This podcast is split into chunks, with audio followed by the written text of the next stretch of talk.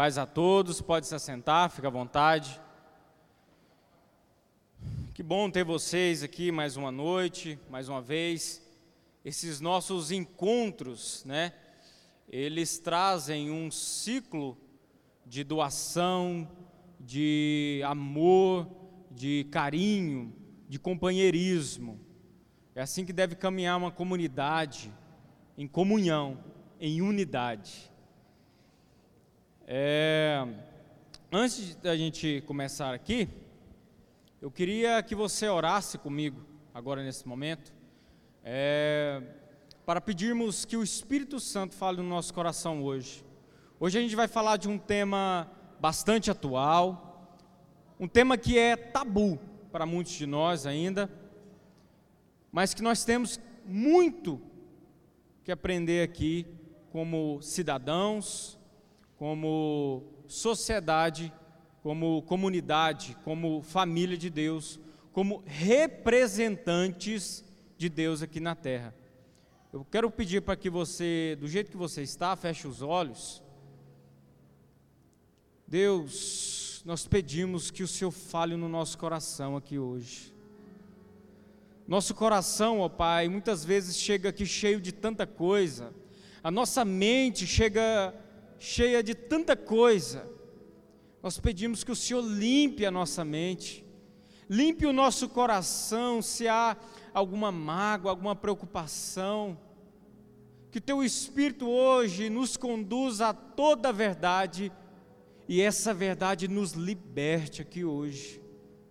Pai, que o Senhor possa semear a semente que é a tua palavra, que é o Evangelho, que é a boa notícia e que essa palavra possa germinar transformação nas nossas vidas. Que saiamos aqui hoje novas pessoas, que possamos vestir a nova natureza aqui hoje. E a partir de hoje, o primeiro dia da semana, darmos passos de vida, de bênçãos para nossas vidas e para vidas de outros que possamos ser novas pessoas a cada dia, Pai, em nome de Jesus. Amém. Nós estamos no finalzinho de setembro, e setembro é um mês de campanha. É o mês que nós chamamos de setembro amarelo.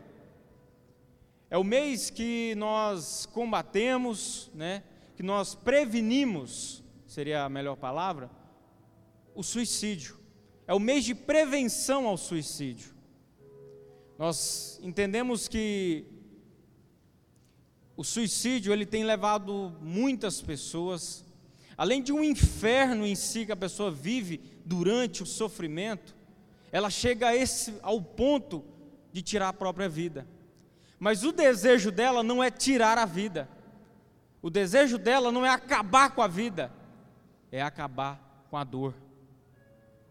O problema dessas pessoas, ou de alguns de nós, é que essa dor se torna tão grande, é que o sofrimento se torna tão grande, que ela não vê outra coisa a não ser a morte. A única saída que ela vê para acabar com aquela dor é a morte. Então esse mês, esse mês ele vai representar esse assunto que é tabu, e que eu vou começar com um texto, e aí a gente vai entendendo ao longo da mensagem o que significa esse texto. É o texto de Gálatas, capítulo 6, versículo 2.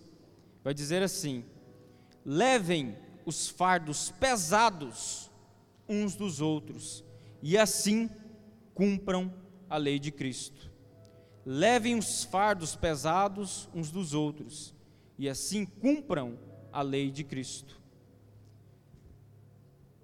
Para a gente começar com os dados do suicídio, por ano, aqui a gente vai estar projetando, no mundo, nós temos por ano, isso por ano, 800 mil mortes. 800 pessoas que suicidaram, isso no mundo. Isso é um suicídio a cada 40 segundos. Ou seja, só esse intervalozinho, essa introdução que eu fiz aqui, já morreram uns três. Três pessoas tiraram a própria vida. O número de tentativas, pessoas que tentaram tirar a própria vida, é uma tentativa a cada três segundos. Uma tentativa a cada três segundos. No Brasil são 12 mil suicídios por ano, sendo um suicídio a cada 45 minutos.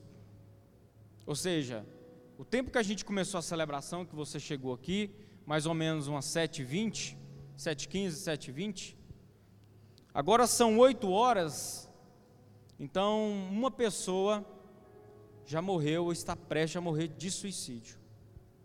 Só esse tempinho que você chegou e você está me ouvindo aqui agora. São números alarmantes.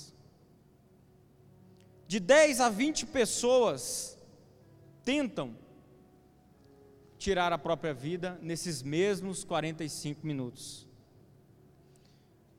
E esses números, meus irmãos, cada ano vai aumentando. E ele ainda é mais crescente, a faixa etária mais, que mais representa o número desses, dessas pessoas que suicidam são pessoas de 15 a 20 an 29 anos. 15 a 29 anos, ou seja, jovens. Dentre esse todo no Brasil, esse total de 12 mil pessoas que suicidam por ano, a, em questão de gênero, os homens representam 76%. Os homens representam 76% desses 12 mil, dessas 12 mil mortes por suicídio. São muito alarmantes esses números, essas estatísticas. É grande demais. É por isso que nós, como igreja, que pregamos a vida, que pregamos a alegria, que pregamos a boa notícia, é por isso que nós temos que discutir discutir isso aqui, não só apenas no mês, mas a gente discutir isso sempre. E aí, a gente está passando por um momento muito complicado, um momento de crise, um momento de pandemia, e a gente não vai saber a dimensão, a força que isso aqui vai trazer no ano que vem, durante. A gente não dá para saber ainda, por enquanto, o quanto que essa pandemia vai vamos dizer assim, ajudar no crescimento desse número. Porque é, é, essa crise, ela vai trazer tanta, ela já trouxe, né? ela está trazendo muita ansiedade nas pessoas, crises de depressão, de pânico, pessoas com medo de morrer, pessoas com medo de serem infectadas, pessoas com medo de infectar outras pessoas, pessoas com medo de perder os empregos, pessoas com medo de perder as empresas. Então, isso tem forçado ainda mais essa crise existencial, essa crise psicológica. E isso pode forçar sim para que pessoas pensem em tirar a própria vida, porque elas não veem esperança. É, todo dia a gente vê uma boa notícia quando é fé, a vacina está chegando, quando é fé, não. A vacina pode ser só daqui a, a dois anos. Outros falam que pode ser que nem tenha essa vacina. E isso vai trazendo um desespero, né? Então nós não sabemos, né? Então é, a gente também vive um, um momento tão competitivo no mercado de trabalho, por exemplo. Parece que você sempre tem que ser mais, você tem que saber muito. Aí tem aí os coaches que muitas vezes vai falar para a pessoa: você não pode aceitar que você é um perdedor, você tem que ser um vencedor. Você não pode aceitar esse tipo de, de ação, o fracasso, o erro, você não pode aceitar. E aí vão né, criando os heróis, as pessoas que não podem errar, as pessoas que não podem admitir nenhum erro. E esses heróis, além de cobrar para si mesmo, ele cobre de outras pessoas. E aí vai criando esse ciclo, esse ciclo vicioso. É um sentimento de culpa que muitas vezes até a igreja, que não tem uma mensagem evangélica, no sentido do evangelho, vão criar nas pessoas o sentimento de culpa, de medo. Então, tudo essas coisas. E aí, a própria vida, né? O Clebson falou aqui semana passada sobre as estações, os ciclos. Isso faz parte da vida. A vida parece que é uma onda, né? São como veredas de um rio. É, às vezes está bom, às vezes não está. Assim é a vida. E aí é interessante a gente entender a história, por exemplo, do, de como surgiu esse setembro amarelo, que aí a gente começa a pensar a respeito das nossas ações. E aí a gente vai fazer uma conexão daquele versículo que a gente leu logo no início. Essa história é interessante. Quando eu pesquisei sobre essa história, eu achei até é, estranha, e eu pesquisei mais vezes, né, como um, um bom estudante de jornalismo, eu pesquisei em vários sites, pesquisei em livros, e aí eu vi que realmente essa história ela é verídica. O Setembro Amarelo, ela, ele começou no estado de Colorado, nos Estados Unidos, onde um jovem de 17 anos, chamado Mike M., ele simplesmente aos 17 anos tirou a própria vida. E ele era um jovem conhecido, e aí vocês vão entender agora o, o carro ali, porque ele tinha um Mustang 68. Não é esse, mas é parecido um desse. E ele pintou, ele reformou esse Mustang, e ele ficou chamado ali na cidade como Mustang Mike. Ele era o cara do Mustang amarelo. Era alguém, um jovem, cheio de vida, e de repente ele morreu. Ele suicidou e tirou a própria vida. Os pais não entenderam, ficaram assustados com aquilo ali. Mas como um homem, um jovem cheio de vida, nunca mostrou, a gente nunca percebeu nada. A gente nunca percebeu. Como que ele tira a própria vida? Por que, que ele tirou a própria vida? E aí no dia da cerimônia do sepultamento, eles criaram um cartãozinho com a fita amarela, representando a cor do Mustang, representando né, a fita que é a morte, é o luto. E aí esse cartãozinho ele tinha algo escrito assim: se precisar, peça ajuda.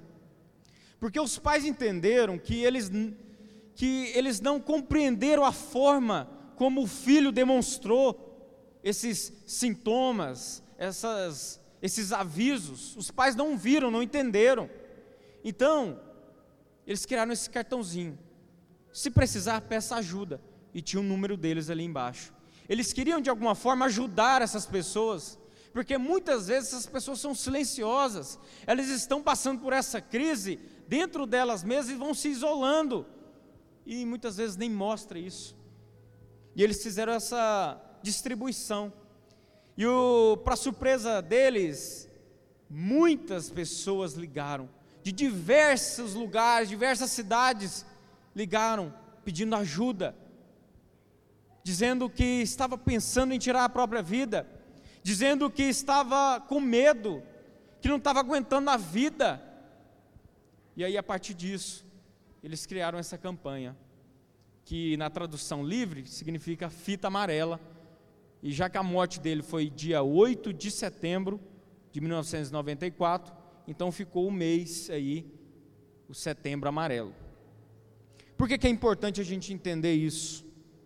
para a gente descobrir quais são os avisos que alguém que tem um, um pensamento suicida vai dar para a gente, para a gente conseguir salvar vidas, para a gente conseguir, muitas vezes, até descobrir dentro de nós se há algum pensamento assim.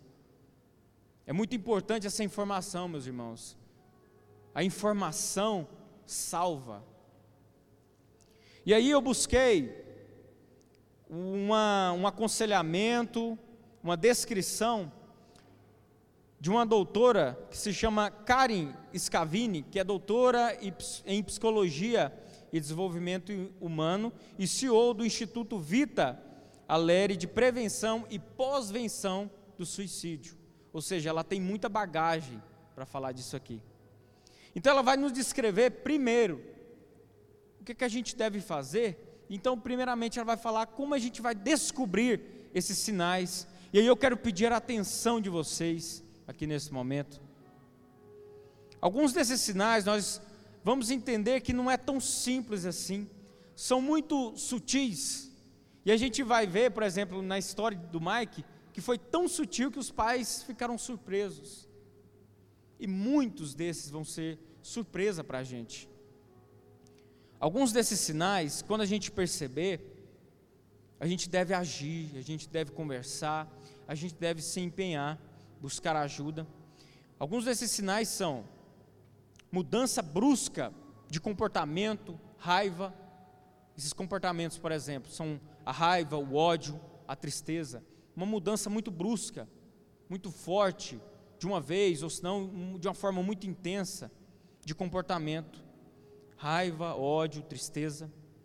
Segundo, um aumento de uso de álcool e drogas, ou talvez o consumo, né? Mas é, é mais notório quando essa pessoa já consome ou já usa, ela começa a aumentar.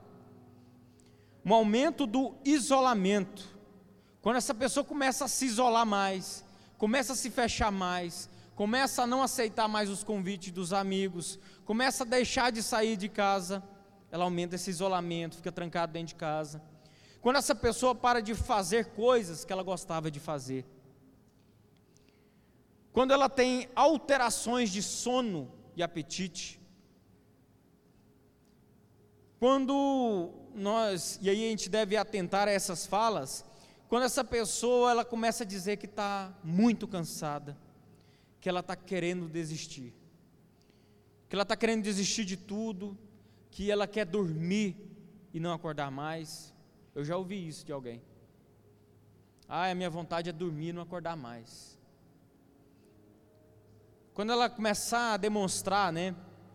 Quando ela começar a dizer que não quer viver mais, Muitas vezes ela não vai dizer assim, ah, que vontade de me matar, não. Muitas vezes ela vai dizer, ah, que vontade de morrer.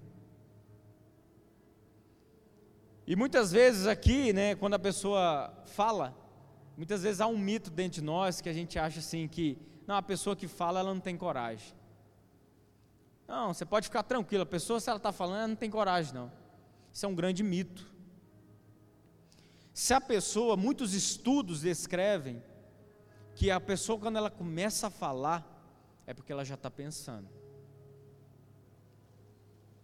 Então, meus irmãos, nós, devo, nós devemos estar atentos a esses sinais, porque cada sinal desse, cada comunicação dessa pode ser um sinal.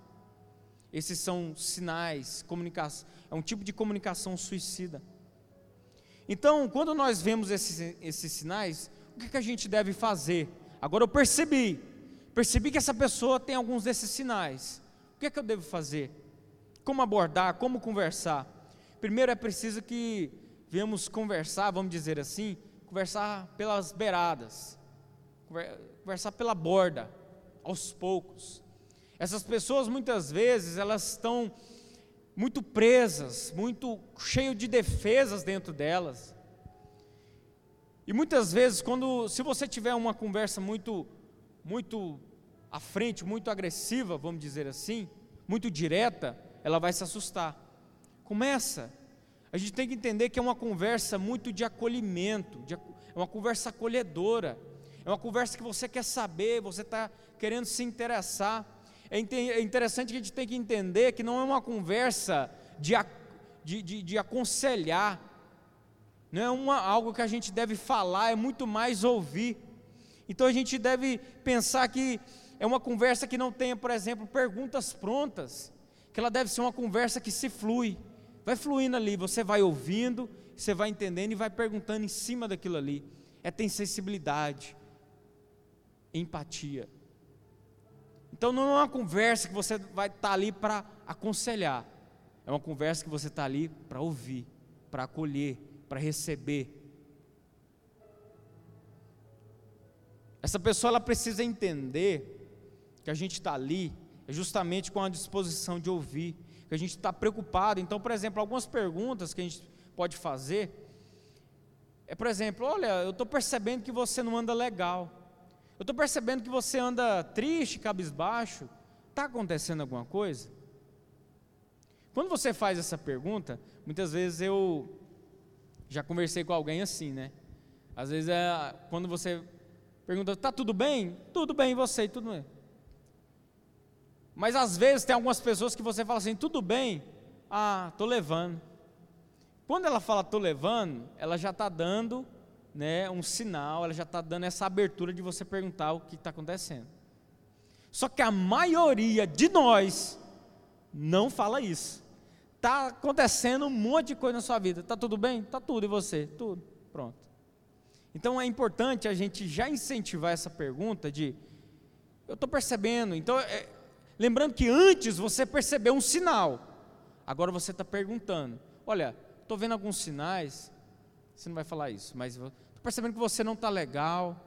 Estou percebendo que você anda cabisbaixo, que você anda triste. Está acontecendo alguma coisa? Geralmente, essa pessoa ela vai ter uma abertura para te falar. Ela está percebendo que você está tendo uma preocupação. Ela está percebendo que, ela, que você está prestando uma ajuda. Você está sofrendo. Por exemplo, às vezes você conhece essa pessoa, a maioria, né, vai estar tá conhecendo essa pessoa. Essa pessoa que está vendo esses sinais, geralmente é uma pessoa que conhece ela.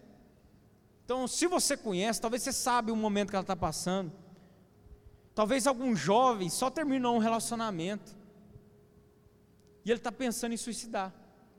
Lembrando que a estatística começa a partir dos 15 anos. A maior incidência de suicídio é de pessoas com a partir de 15 anos. É pessoa que está descobrindo a vida, é pessoa que está com um monte de confusão na cabeça, é pessoa que está começando a tentar criar os passos dela aqui na vida, de entender o que, que ela quer fazer na vida. É a pessoa que está experimentando as decisões da vida dela, que está tendo consequências, que está entendendo. Então a gente deve perguntar: como você está lidando com isso? Às vezes essa pessoa teve um divórcio, às vezes essa pessoa perdeu alguém. Como você está lidando com isso? Como você está lidando com essa morte? Como você está lidando com esse divórcio? Isso são perguntas acolhedoras. Isso são perguntas que a pessoa vai se sentir bem, ela vai se sentir acolhida à vontade de começar a te responder. E ali você vai ganhando a confiança dela. Quando você vai ganhando essa confiança dela, e aí a gente tem que entender, meus irmãos, que aqui é passo a passo, é uma conversa que você vai ganhando mais um pouco dessa pessoa. O próximo passo é você ser um pouco mais direto, a pessoa está falando do sofrimento dela, e você ser um pouco mais direto. Você já ganhou a confiança dela, você vai, você vai falar assim: ó, você já pensou em se matar? Você já pensou em suicídio? Quando você vai entendendo, você vai ouvindo, você vai decifrando aqueles sinais, se você sentir que é o momento, você pode falar. Você está pensando em se matar? Você já pensou em suicídio durante esse momento de sofrimento? É de uma forma muito, muito leve, só que você tem que entender e mostrar para a pessoa que é momento de acolhimento e não de dar conselhos. É o momento da gente ouvir. É uma oportunidade da pessoa falar. Muitas vezes a gente tem um mito de, nossa, às vezes a pessoa nem está pensando em suicídio, eu vou lá e falo de suicídio. É, uma, é um outro mito, é um outro mito. Porque se a pessoa ela está pensando em suicídio, ela nesse momento você vai dar uma oportunidade dela falar, porque você entrou no assunto. Porque ela, para falar por si só, ela tem um desafio, ela tem uma barreira. Mas quando você entra nesse assunto, quando você faz essa pergunta para ela, você dá uma oportunidade dela falar.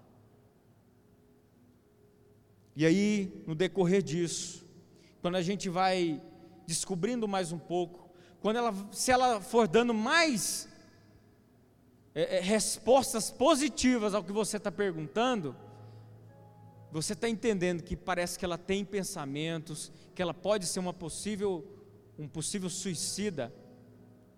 Aí a gente vai para o próximo passo, que é perguntar de forma mais específica se ela já pensou, de qual maneira ela pensou, porque às vezes é um pensamento muito vago.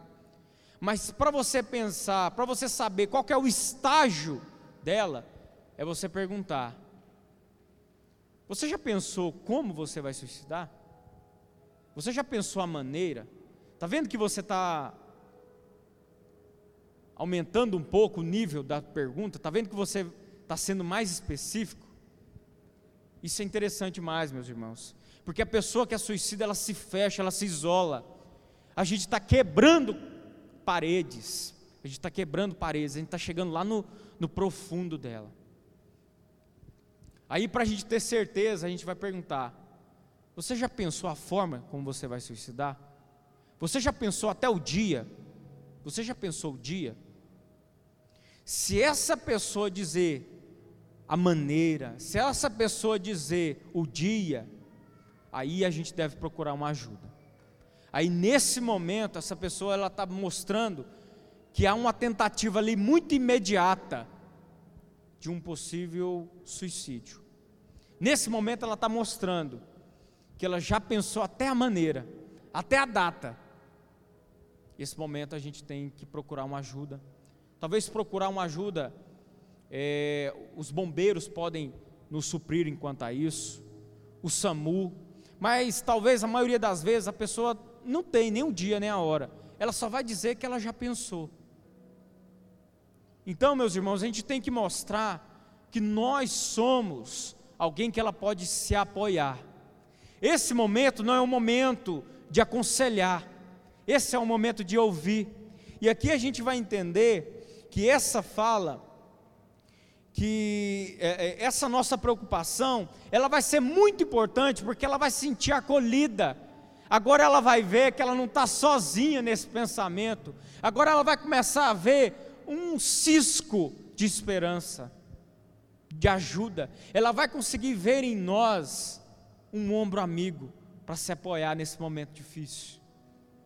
E é interessante que a gente vai entender que só por a gente estar tá preocupado, só por a gente estar tá nesse momento perguntando, ela vai ver que ela não está sozinha, que há uma outra solução a não ser a morte. Nós somos esses representantes de Deus. Nós, como cristãos, nós temos que entender que é nosso papel aqui na terra ajudar as pessoas nos momentos difíceis, difíceis e salvá-las nesses momentos. Nós temos uma oportunidade, nós temos que nos dispor a ajudar essas pessoas. E aqui eu vou dar algumas frases para a gente entender o que é essa conversa acolhedora, porque muitos de nós não sabemos o que é essa conversa acolhedora. E aí, essa psicóloga vai nos dar aqui algumas dicas de, por exemplo, o que não deve fazer, ou o que não deve dizer. O que não devemos dizer é: larga de besteira, para de mimimi, que besteira é essa? Que pensamento doido é esse, moço? Para com isso. Isso é o que não devemos fazer. Um conselho que eu acho que a intenção é boa, né? Mas que muitas pessoas dizem é: fique bem. Fique bem.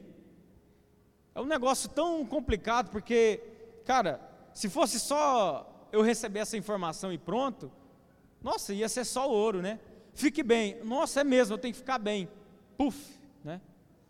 Se a pessoa não está bem, é porque ela não consegue ficar bem.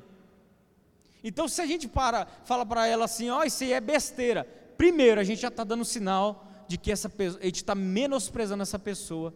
A gente está falando que esse momento tão ímpar, esse momento tão doloroso dela é besteira.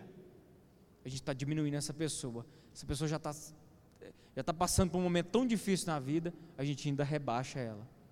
E aí, quando a gente fala, não, fica bem, a gente está falando para essa pessoa o seguinte: olha, eu sou um conselheiro, e aí agora eu estou falando para você as maneiras como você deve fazer para você passar, resolver esse problema. Ou seja, a gente está falando para a pessoa que ela não consegue pensar por ela mesma, que, gente, que ela precisa de outra pessoa para dar esse conselho para ela, que isso é besteira e que ela deve ficar bem. Outra coisa, pare de pensar nessas coisas. Isso é muito comum, meus irmãos, é muito comum a gente falar isso. Para de pensar nessas coisas. Pensamento doido é esse.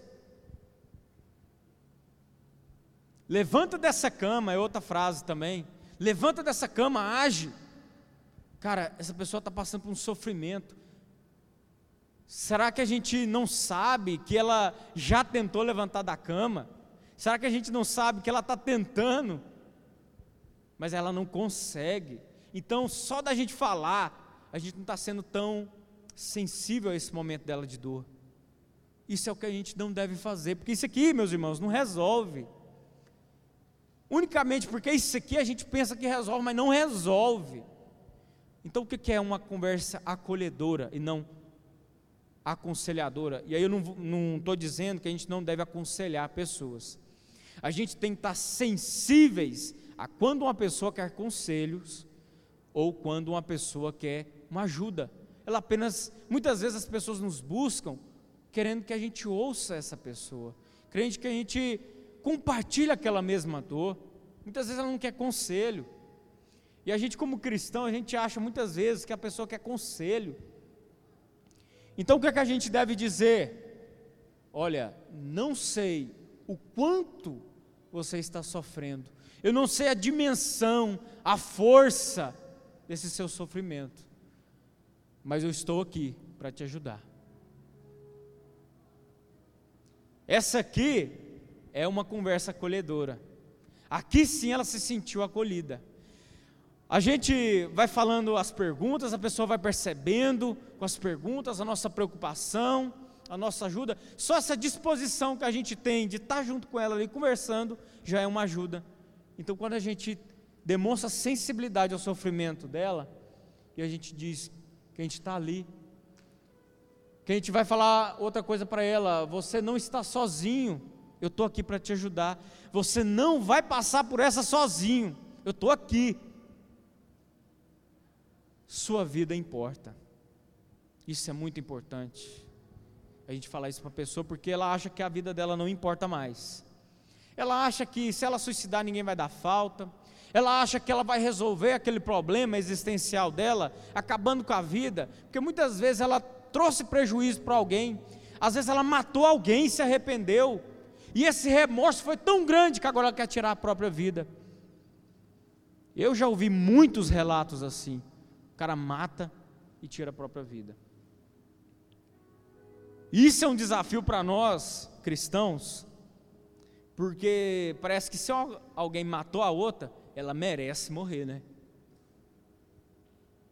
Isso aqui, esse momento, é que a gente sai de cidadão de bem, alguém com a ética, alguém que vive as leis, e passa a ser o cidadão do Evangelho, que a gente não vai desejar o que a pessoa merece, porque nós fomos alcançados por um amor imerecido. Nós não merecemos esse amor. Nós éramos pecadores, desobedientes, cegos. Nós estávamos mortos, mas Deus não considerou o nosso pecado, não considerou o que nós fizemos ele nos amou e nos restaurou. Só quem tem o Evangelho, só quem entendeu esse amor, que vai dizer até para um assassino: sua vida importa. E aí, meus irmãos, nós entendemos que não é apenas a nossa oração que vai ajudar as pessoas, mas a nossa ação. Assim, quando vai ser um momento que a gente perceber, assim como o Tiago vai dizer, eu preguei aqui esses dias sobre isso, não é apenas dizer assim: olha, você está com frio, pega um casaco, pega uma capa, se cubra e vá em paz, fique com Deus. Mas é ter uma fé viva, de dar o suporte, de ajudar essa pessoa, não apenas orar, interceder, mas estar junto em companhia, se preocupando, compartilhando a dor, chorando com os que choram. Esse momento nós entendemos o nosso papel aqui na terra. E aí nós vamos entender como a nossa companhia, quando os nossos relacionamentos influencia nesses momentos de pressão, nesse momento de dor, de sofrimento. Eu quero ler um texto com vocês aqui de 2 Coríntios, a partir do no capítulo 7, a partir do 5, vai dizer assim: aqui é Paulo dizendo: Tenho grande confiança em vocês, e de vocês eu tenho muito orgulho, sinto-me bastante encorajado, a minha alegria transborda em todas tribulações. Olha que louco, que loucura, a alegria dele transbordando nas tribulações. Aí aqui ele vai dizer por que disso. Pois quando chegamos à Macedônia, não tivemos nenhum descanso, fomos atribulados de toda forma, conflitos externos, temores internos. Parece até que ele está no meio de uma pandemia, né? Eu sinto isso muito forte dentro de mim. Parece que é a tribulação de toda forma, né? E aqui eu, eu disse no, no, começo, né? É a tribulação com medo de ser infectado, de infectar, de pessoas morrerem, de perder o emprego, de perder a empresa. É a tribulação de toda forma. É a tribulação de gente morrendo, nosso pare, nossos parentes morrendo. Tribulação em todas as formas. E ele está dizendo aqui que não há descanso. E aí parece uma pandemia porque não tem descanso. Por mais que as mortes vão diminuindo, os casos vão diminuindo, não tem descanso, a gente tem que continuar usando máscara, tem que continuar usando álcool em gel, tem que continuar o, o distanciamento social. Não para, não para. Conflitos externos, temores internos. Conflitos externos, pessoas né, que a gente não tem, os conflitos, os, as lutas é que a gente não tem né, tanto poder, são os, as aflições que Jesus disse que viriam, e os temores internos, o que acontece dentro de nós. Deus, porém, aqui Paulo falou das tribulações, tudo mais, agora, Deus, porém, que consola os abatidos. Vocês creem que Deus consola os abatidos? Quem crê que Deus consola os abatidos? Porém, Deus que consola os abatidos, olha como Ele vai consolar. Consolou-nos com a chegada de Tito. E não apenas com a vinda dele, mas também com a consolação que vocês lhe deram. Vocês aqui é o pessoal de Corinto, é a igreja de Corinto. Olha que interessante, Deus que consola os abatidos, consolou Paulo, consolou a turma que estava com Paulo, com Paulo, de que forma? Com a vinda de Tito e com a, e, e com a preocupação dos irmãos. Ele vai terminar dizendo: Ele nos falou da saudade, da tristeza e da preocupação de vocês por mim, de modo que minha alegria se tornou ainda maior. Olha que interessante. Os relacionamentos, a saudade, a empatia, a preocupação, a saudade, a tristeza, isso trouxe alegria para Paulo no momento de tribulação, e tribulação essa muito forte, que ele não tinha descanso.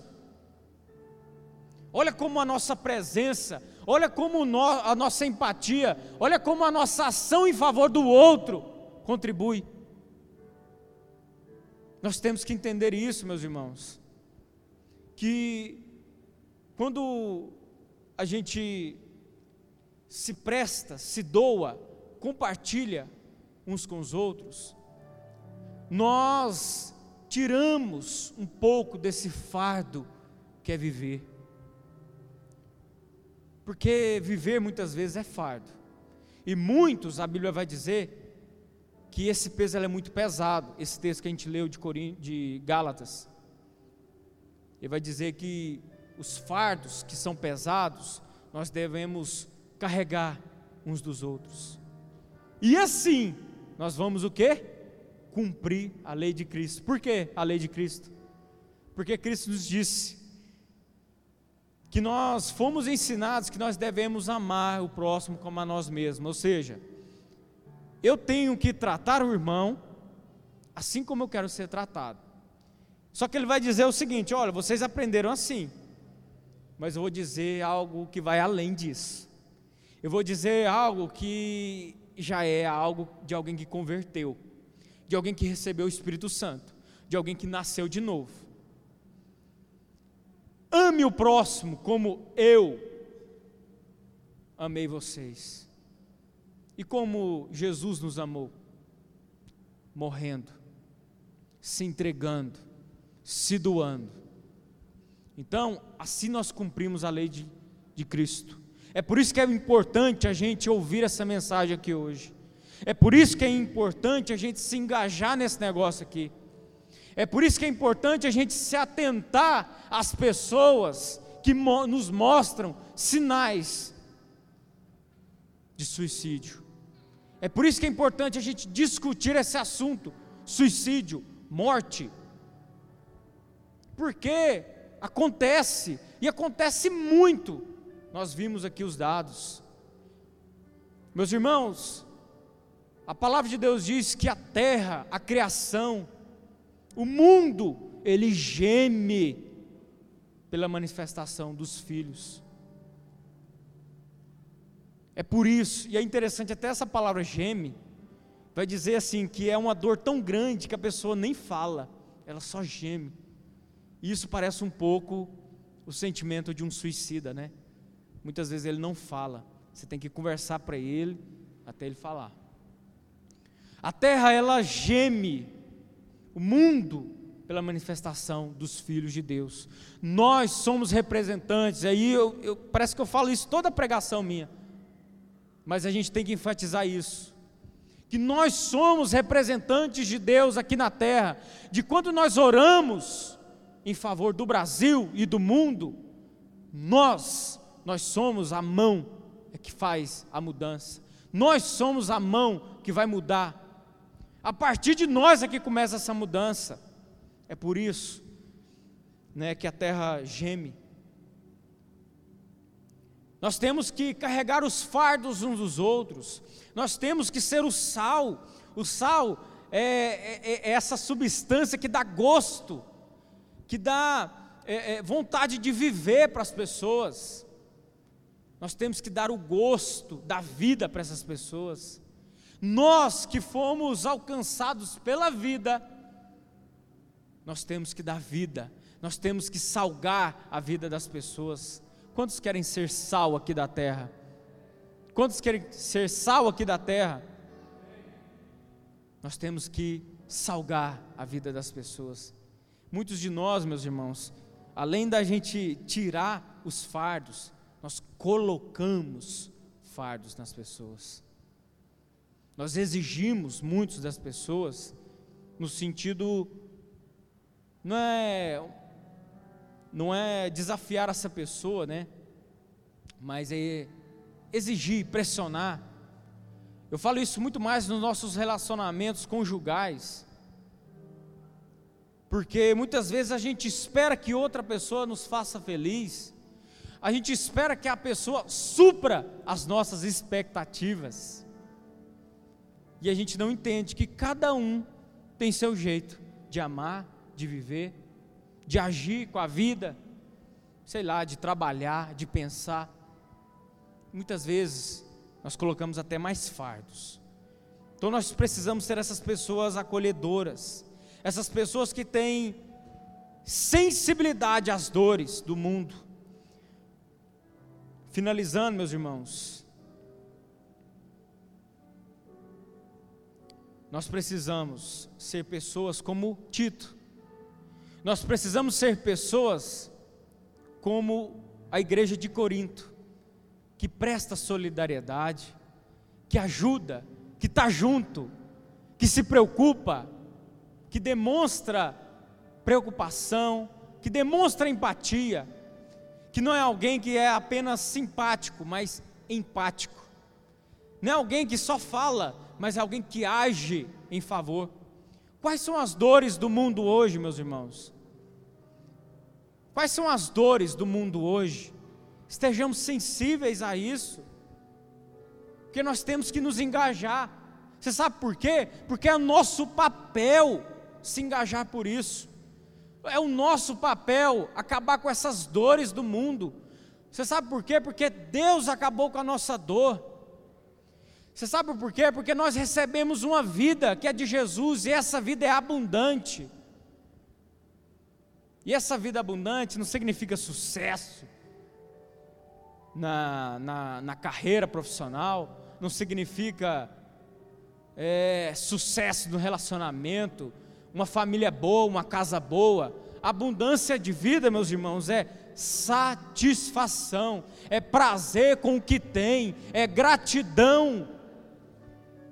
Quando Deus descansou no sétimo dia, Ele não descansou, até porque Jesus disse que Ele e o Pai nunca pararam de trabalhar. Quando Deus descansou, Ele se satisfez. Então nós temos, nós temos essa paz dentro de nós que excede todo entendimento. Nem sei por que, que eu estou em paz, é para mim estar tá desesperado, mas eu estou em paz. É a paz que excede todo entendimento. Então é essa vida que nós temos que transmitir. Se alguém aqui ainda não recebeu essa vida, se alguém ainda não recebeu esse verbo que é vivo, se alguém ainda não tem essa paz que excede todo entendimento, se alguém aqui ainda está passando por um momento de tribulação, de sofrimento, eu quero te dizer que Jesus disse para termos bom ânimo, porque Ele venceu. Assim como Ele venceu, nós também podemos vencer, nós somos mais que vencedores.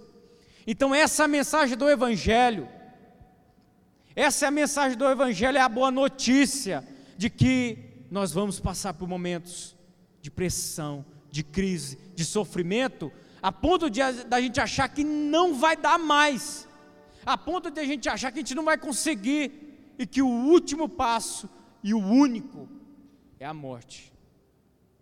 Mas eu quero te dizer essa noite que Jesus, ele morreu por nós e ele considera a sua vida valiosa. Eu considero a sua vida valiosa.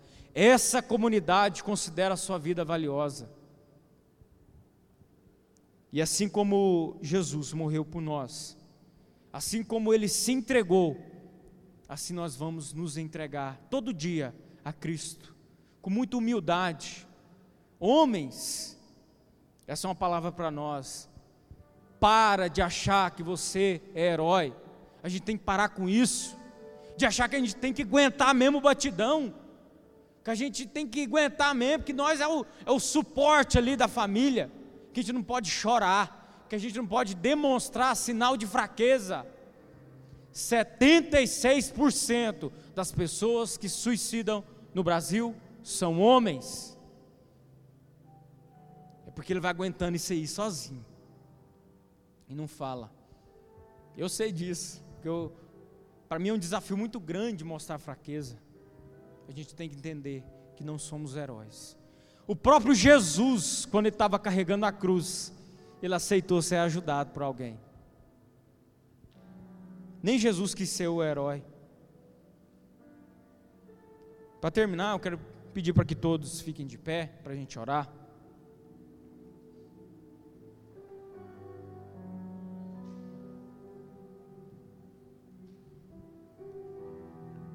Se alguém tem algum pensamento suicida, peça ajuda. Eu deixei ali, né, algumas alguns lugares, né, que você pode o que você pode fazer? Ligar 118 CVV, Centro de Valorização da Vida. Ali tem alguém que está pronta para te atender, para te ouvir, para te acolher. Tinha um outro, ah, procure um centro, só voltar aí, procure um centro de atenção psicossocial, que é os CAPS. Aqui a gente tem pertinho aqui o CAPS. O CAPS ele te fornece atendimento, medicamento, tudo de graça. Acesse também o site mapas, é, mapasaudemental.com.br. Ali você vai saber aonde tem um lugar de assistência de uma ajuda mental ali, de uma ajuda psicológica, para te ajudar, para nos ajudar. E acima de tudo, meus irmãos, essa palavra é para quem deseja ser essa pessoa de acolhimento, essa pessoa que quer acolher, essa pessoa que quer sofrer também junto com o outro, que quer sofrer a dor, que já tem alguém da família que já está demonstrando alguns sinais. Meu irmão, você é mão de Deus na sua família, nos seus amigos. Jovem, se tem um amigo seu que está pensando em suicidar, que já falou alguma coisa parecida, se preocupe com ele. Não acha que é besteira, não. Ah, é porque ela perdeu o namorado, por isso que ela está assim. Isso é frescura. Não é frescura. Peça ajuda. Nós temos que ser essa igreja acolhedora. Quantos querem ser essa igreja acolhedora aqui? Então vamos orar. Deus, eu quero ser sensível à dor do meu irmão eu quero ser sensível ao sofrimento, eu quero poder ver, entender alguém que está sofrendo, eu quero compartilhar, eu quero levar o fardo de alguém que está carregando a vida de forma muito pesada, eu quero me empenhar, ó Pai, para o meu irmão que está passando por uma pressão muito forte, por uma dor muito forte, um sofrimento muito forte, Deus. Ó Pai, eu não quero que eu seja a mesma pessoa em relação ao meu próximo, alguém que vive a própria vida, alguém que acha que de, entra dentro da igreja para receber. Não, eu quero dar, eu quero compartilhar, eu quero entender.